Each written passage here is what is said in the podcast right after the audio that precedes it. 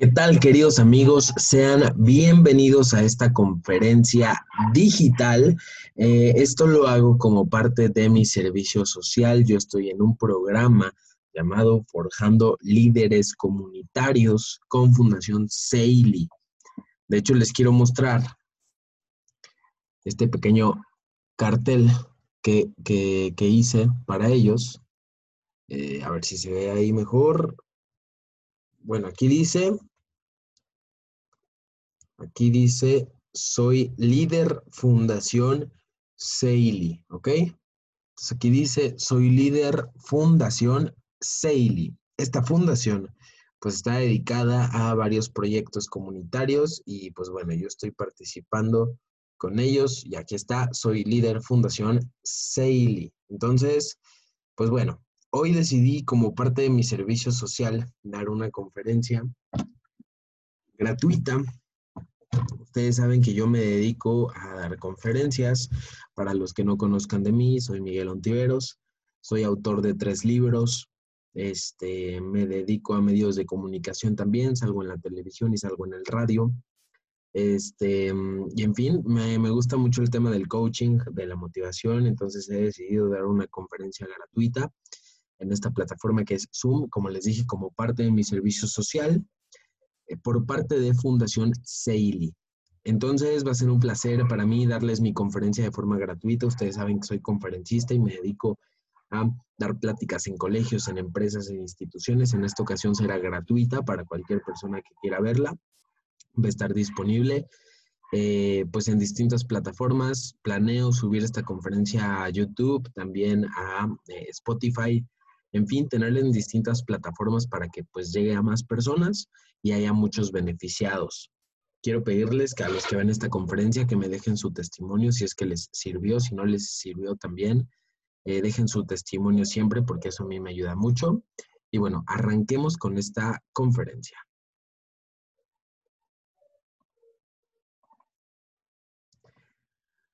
Empecemos.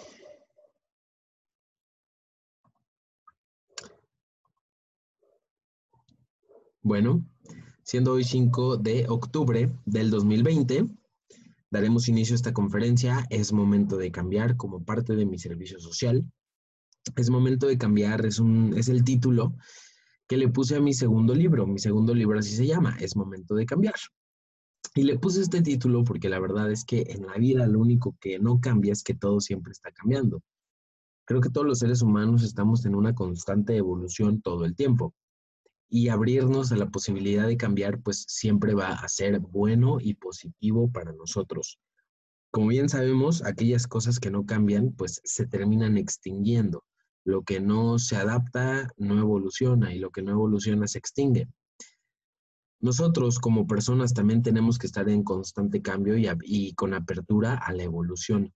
Si no evolucionamos, entonces, pues bueno, podemos por ahí tener tener este, no tener una vida tan plena, una vida tan enriquecedora, no tener una vida tan llena de, cosas memorables, porque creo que ese es el objetivo que podemos tener en la vida, eh, tener una vida que sea realmente memorable, una vida que sea digna de contarse, una vida que valga la pena ser vivida. Creo que ese es el objetivo que podemos tener todos como seres humanos por eso es que le puse a, mi segundo libro Es Momento de Cambiar, el cual está inspirando esta plática que vamos a tener. Y ahora el subtítulo. Tu vida es un instante. La vida se nos va a ir rapidísimo. La vida es algo muy fugaz, es algo que corre entre, entre, entre el tiempo que pasamos buscando el futuro y, y extrañando nuestro pasado. Bueno, pues eso es la vida. La vida es ese tiempo que perdemos pensando en el futuro y pensando en el pasado. En el presente está la vida. Y es el único lugar que tenemos para estar vivos. Entonces creo que, creo que vale la pena no menospreciar nuestro presente y dedicarnos más a estar en él y dedicarnos más a estar, a estar presentes, básicamente. Al final, si nosotros logramos tener una buena relación con el presente, vamos a lograr tener una buena relación con nosotros mismos también. Es bien importante poder aperturarnos a tener un presente, un presente en el cual el agradecimiento permee todo el tiempo. Si nosotros no somos agradecidos, entonces difícilmente vamos a poder apreciar las cosas buenas de la vida y vamos a poder apreciar los regalos que en todo el tiempo la vida nos está obsequiando. Hoy te levantaste en la mañana y, pudiste tener la capacidad de ver, de oler, de sentir, de escuchar, y ya lo agradeciste, tal vez no, porque a veces damos muchas cosas por sentado, o sea, creemos que muchas cosas que vivimos a diario van a estar ahí para siempre. Y la verdad es que no. Tenemos que aprender a agradecer más el presente y a quejarnos menos. Creo que los seres humanos nos quejamos demasiado a veces por cosas que no valen la pena. Y de eso esta conferencia. Esta conferencia va de que si tú eres joven, tengas la edad que tengas, pero sobre todo que empieces a ver tu vida a lo mejor de una perspectiva diferente, tal vez por los problemas que has atravesado, tus experiencias de vida o las dificultades de la misma, pues tal vez se haya visto mermada tu capacidad de goce. Y te quiero decir que para ser feliz y estar feliz realmente no necesitas nada más que aumentar tu capacidad de observar, observar las cosas que ya tienes y no pensar tanto en las que según tú te hacen falta. El hecho de observar las cosas que hoy ya tienes te permite ver todo desde la perspectiva del agradecimiento y no del desprecio. Cuando tú no te das cuenta de todo lo que ya tienes, estás pensando en lo que te falta constantemente.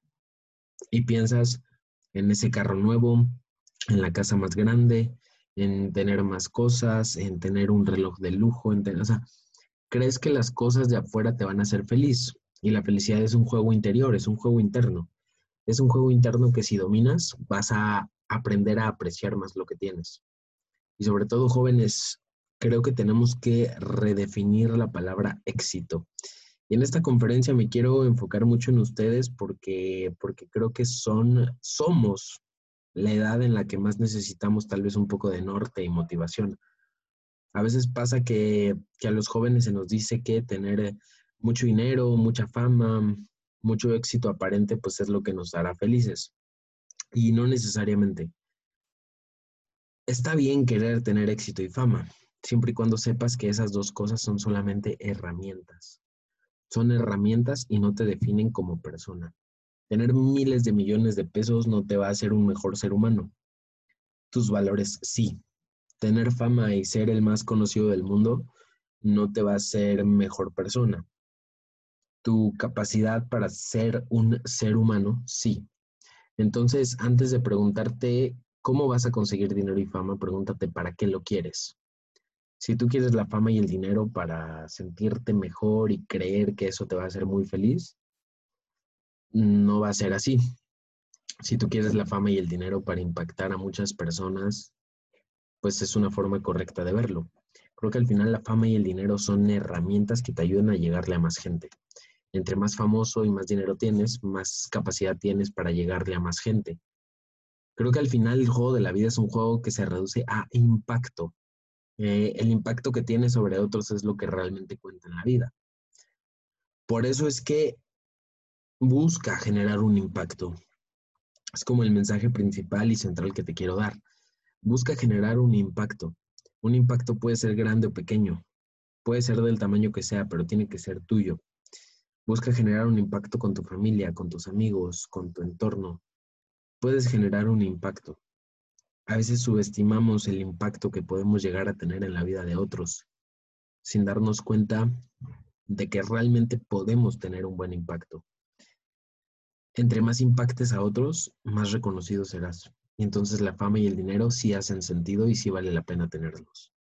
Así que genera un impacto, por pequeño que sea, pero empieza a generarlo. Y espero que esta conferencia te sirva para poder generar ese impacto. Vamos a empezar. Te voy a hacer varias preguntas a lo largo de esta plática. Y la primera que te quiero hacer es, ¿de qué tamaño son tus problemas? O sea, realmente de qué tamaño son los problemas que hoy se supone que tienes en la vida. A veces creemos que tenemos muchos problemas y que son gigantes y que no podemos con ellos y nos estresamos, nos sentimos mal y queremos mandar todo al carajo y a veces estamos tristes porque dejamos que los problemas entren en nuestro corazón. Pero cuando nosotros tenemos la capacidad de sortear los problemas, pues estos ya no se ven tan grandes, estos ya no asustan tanto, estos ya no nos dominan. quiero que sepas que puedes tener un gran problema, pero la pregunta no es de qué tamaño es tu problema. La pregunta es de qué tamaño tienes que ser tú para poder superar ese problema. Tus problemas están hechos a la medida para que tú crezcas más que ellos. Entonces, no te diré que todos los problemas son fáciles, no te diré que todos los problemas tienen una solución práctica y rápida y efectiva, no. Pero sí te diré que vas a resolver todos siempre y cuando tú aprendas a crecer. Los seres humanos creo que estamos en constante evolución y crecimiento. Si aprendemos que los problemas sirven para que tú te hagas más grandes, más grande junto con ellos, entonces vas a poder superarlos.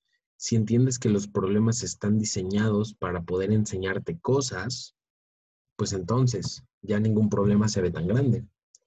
Al final los problemas son maestros, son maestros que la vida nos da, son maestros gratuitos, básicamente. Es un maestro al que no le estás pagando y te está dando clases gratis de alguna manera los problemas también se agradecen. No es que tú resuelvas tus problemas de forma fácil, es que aprendas a disolverlos con tu crecimiento. Por ejemplo, a lo mejor si hoy yo tengo un problema y digo, ¿cómo lo puedo resolver? En lugar de preguntarme cómo lo puedo resolver, lo que me tengo que preguntar es qué tan grande tengo que ser yo para que ese problema se haga pequeño. Esa es la clave para resolver un problema. No te preguntes cuál es la solución a este problema. Pregúntate de qué tamaño tengo que ser yo para poder solucionarlo y que ese problema sea pequeño. Creo que eso es lo importante, ese es el punto fundamental. Así que pregúntate qué problemas tienes hoy tú. ¿Tienes problemas de que te falta dinero? ¿Tienes problemas de que, que, te cortó tu novio, tu novia? ¿Tienes problemas de lo que sea, problemas familiares, personales? En fin, no sé qué problemas puedas tener. Pero respecto a esos problemas que tú tienes, ¿qué persona ¿en qué persona te tienes que convertir para resolverlos? O sea, ¿en qué persona te tienes que convertir para poder resolverlos? Pregúntatelo. ¿Qué persona tendría que ser yo para que este problema se resuelva fácil y rápido? Porque, ojo, no, es el, no son los mismos problemas que tenías cuando eras niño cuando eres a, la edad que tienes ahorita. No son los mismos problemas. Seguramente los problemas que tenías cuando eras niño, hoy los ves y dices, qué fáciles. O sea, qué fáciles son de resolver. Y sí, probablemente los problemas que tenías cuando eras niño son fáciles de resolver ahora que tú ya tienes un estado de conciencia más maduro. Ahora es lo mismo, los problemas que hoy tienes, cuando pasen 10, 15 años, vas a voltear atrás y vas a decir, qué fáciles eran qué fáciles problemas tenía en aquel entonces. Porque en la vida entre más creces, vas teniendo problemas diferentes y vas evolucionando y tus problemas evolucionan contigo. Los problemas que enfrentamos en la vida son simplemente para nuestro crecimiento. Así que si hoy tienes un problema que parece invencible, es porque tienes una gran prueba de crecimiento delante de ti. Por eso es que no reniegues de tus problemas, no digas, ay, maldita sea, ¿por qué tengo este problema? No, simplemente velo como esa oportunidad para crecer. Y viéndolos desde esta perspectiva, pues los problemas ya no nos abruman, los problemas ya no nos duelen tanto y los problemas ya no son como ese lastre que estamos cargando, ese lastre pesado que estamos cargando todo el tiempo, el cual nos hace sentir vulnerables. Entonces, recuerden esto, los problemas son una forma de crecimiento.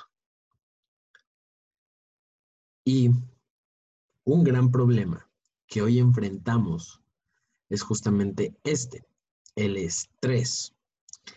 El estrés hoy es básicamente el pan de cada día en nuestra vida cotidiana. Y es que nos estresamos por absolutamente todo, o sea, nos estresan muchas cosas. El estrés no es más que el producto de la procrastinación. El estrés es producto de la procrastinación. ¿Por qué nos estresamos los seres humanos?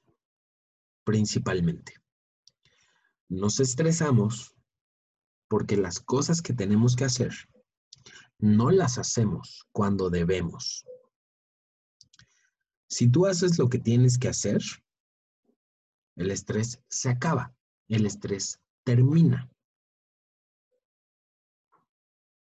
Hay muchas personas que por el trabajo se estresan, o sea, hay mucha gente que el estrés se le vuelve crónico por el trabajo.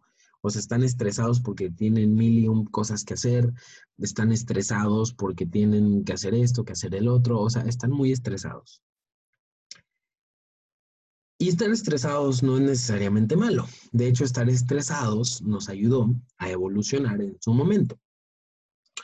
Nosotros vivíamos en las cavernas prácticamente hace cientos de años, cientos de miles de años. Y al vivir en las cavernas, pues obviamente necesitábamos un mecanismo que nos salvara la vida, ¿no?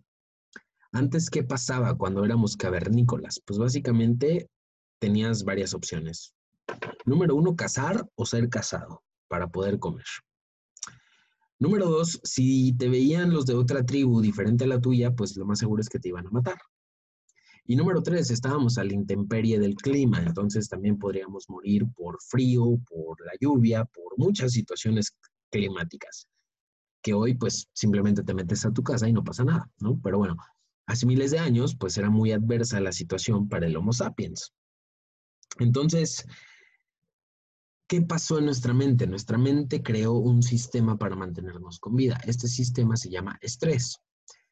Por eso es que el estrés es una respuesta natural a cuando nosotros sentimos que estamos cayendo en una situación de riesgo o una situación que nos puede poner en peligro de alguna manera. Se activan todos los canales y el circuito del estrés en nuestro cuerpo y nos termina dañando. Bueno, hoy en nuestra vida cotidiana, el estrés ya realmente no sirve para mantenerte con vida. Al contrario, el estrés está afectando tu vida, tu calidad de vida y tu salud. Por eso es que hoy ya no cumple su función evolutiva. El estrés hoy en día te está matando. El estrés en tu trabajo, sobre todo, te está matando. Así que si tú tienes un trabajo con muchas responsabilidades, lo que puedes hacer para estar menos estresado es dejar de procrastinar. ¿Cuánto tiempo al día estás perdiendo en tareas que no sirven para nada? ¿Y cuánto tiempo al día efectivo estás ocupando en tareas que sí sirven, en tareas que sí te vuelven productivo? Tal vez muy poco. Y hay un teorema por ahí que te recomiendo googlear, que es el teorema de Pareto. Pareto era un eh, italiano que descubrió en el siglo XIX, si no me equivoco, que había un teorema del 80-20. Él decía que el 80% de tu trabajo, más bien el 80% de tus resultados provienen del 20% de tu trabajo. O sea, el 20% de tu tiempo te está dando el 80% de tu productividad y el 80% de tu tiempo te está dando el 20% de tu productividad. Por ejemplo, si tú trabajas 10 horas al día, de esas 10 horas, dos horas son realmente efectivas y realmente sirven y son de utilidad. Las otras ocho las estás tirando a la basura en hacer puras tonterías y en procrastinar. Y es un teorema bien interesante. Ahora, si tú eres un emprendedor, puedes ver esto también. El 20% de tus clientes te da el 80% de tu dinero. Y el 80% de tus clientes, que son los que más lata te dan, te dan únicamente el 20% de tus ingresos. O sea, los seres humanos somos muy poco efectivos a la hora de utilizar nuestro tiempo. Somos muy poco efectivos. Porque la mayoría de actividades que realizamos no son realmente productivas son una pérdida de tiempo, esa es la verdad. Entonces, por eso es que este tema de Pareto resulta muy útil para reducir el estrés. Hay un cuadrante que te va a volver más productivo, que es el cuadrante de lo urgente y lo importante. Vas a tomar una hoja de papel y vas a dibujar cuatro partes, así. Vas a dibujar cuatro partes, cuatro cuadrantes. En el primer cuadrante vas a poner qué cosas de mi vida son urgentes e importantes. O sea, qué cosas son urgentes e importantes. Vas a anotarlas. En el siguiente cuadrante vas a poner qué cosas no urgen, pero sí importan. O sea, qué cosas no son urgentes, pero sí son importantes para ti. Por ejemplo, haz de cuenta hacer ejercicio. En el siguiente cuadrante vas a poner qué cosas no son urgentes y tampoco son importantes. O sea, qué cosas son una pérdida de tiempo. No son ni urgentes ni importantes. Ahí lo vas a poner. Y en el último cuadrante vas a poner qué cosas, qué cosas no importan, pero sí urgen. Por ejemplo, tienes que mandar este correo, tienes que ir a tal lado a recoger tu traje de la tintorería porque te la cierran, tienes que, o sea, qué cosas no importan, pero sí son urgentes. Ahí las anotas. La clave es empezar cada uno de tus días con las cosas que son urgentes e importantes. Después te pasas a las cosas que son importantes, pero que no urgen. Luego te pasas a las cosas que urgen, pero que no importan. Y finalmente, dejas a un lado las cosas que ni urgen ni tampoco importan, porque esas te están robando mucho tiempo y, te, y están haciendo que te estreses. Entonces, con esto puedes reducir el estrés bastante. Si reduces el estrés, entonces puedes convertirte en esto, en un líder, que creo que es un objetivo muy importante que todos podemos tener, sobre todo cuando somos jóvenes. El programa de Fundación CEILI pues al final también desarrolla esto, crea líderes comunitarios, líderes que aportan valor a la sociedad y recuerda, esta conferencia es por Fundación CEILI. Ellos son como los, los que están llevando a cabo esta conferencia, por eso lo estoy dando gratuita. Entonces, cuando nosotros logramos reducir el estrés en nuestra vida, podemos liberar nuestro potencial. En este caso, nuestro potencial de liderazgo. Y hay varios tipos de líderes, se los voy a platicar.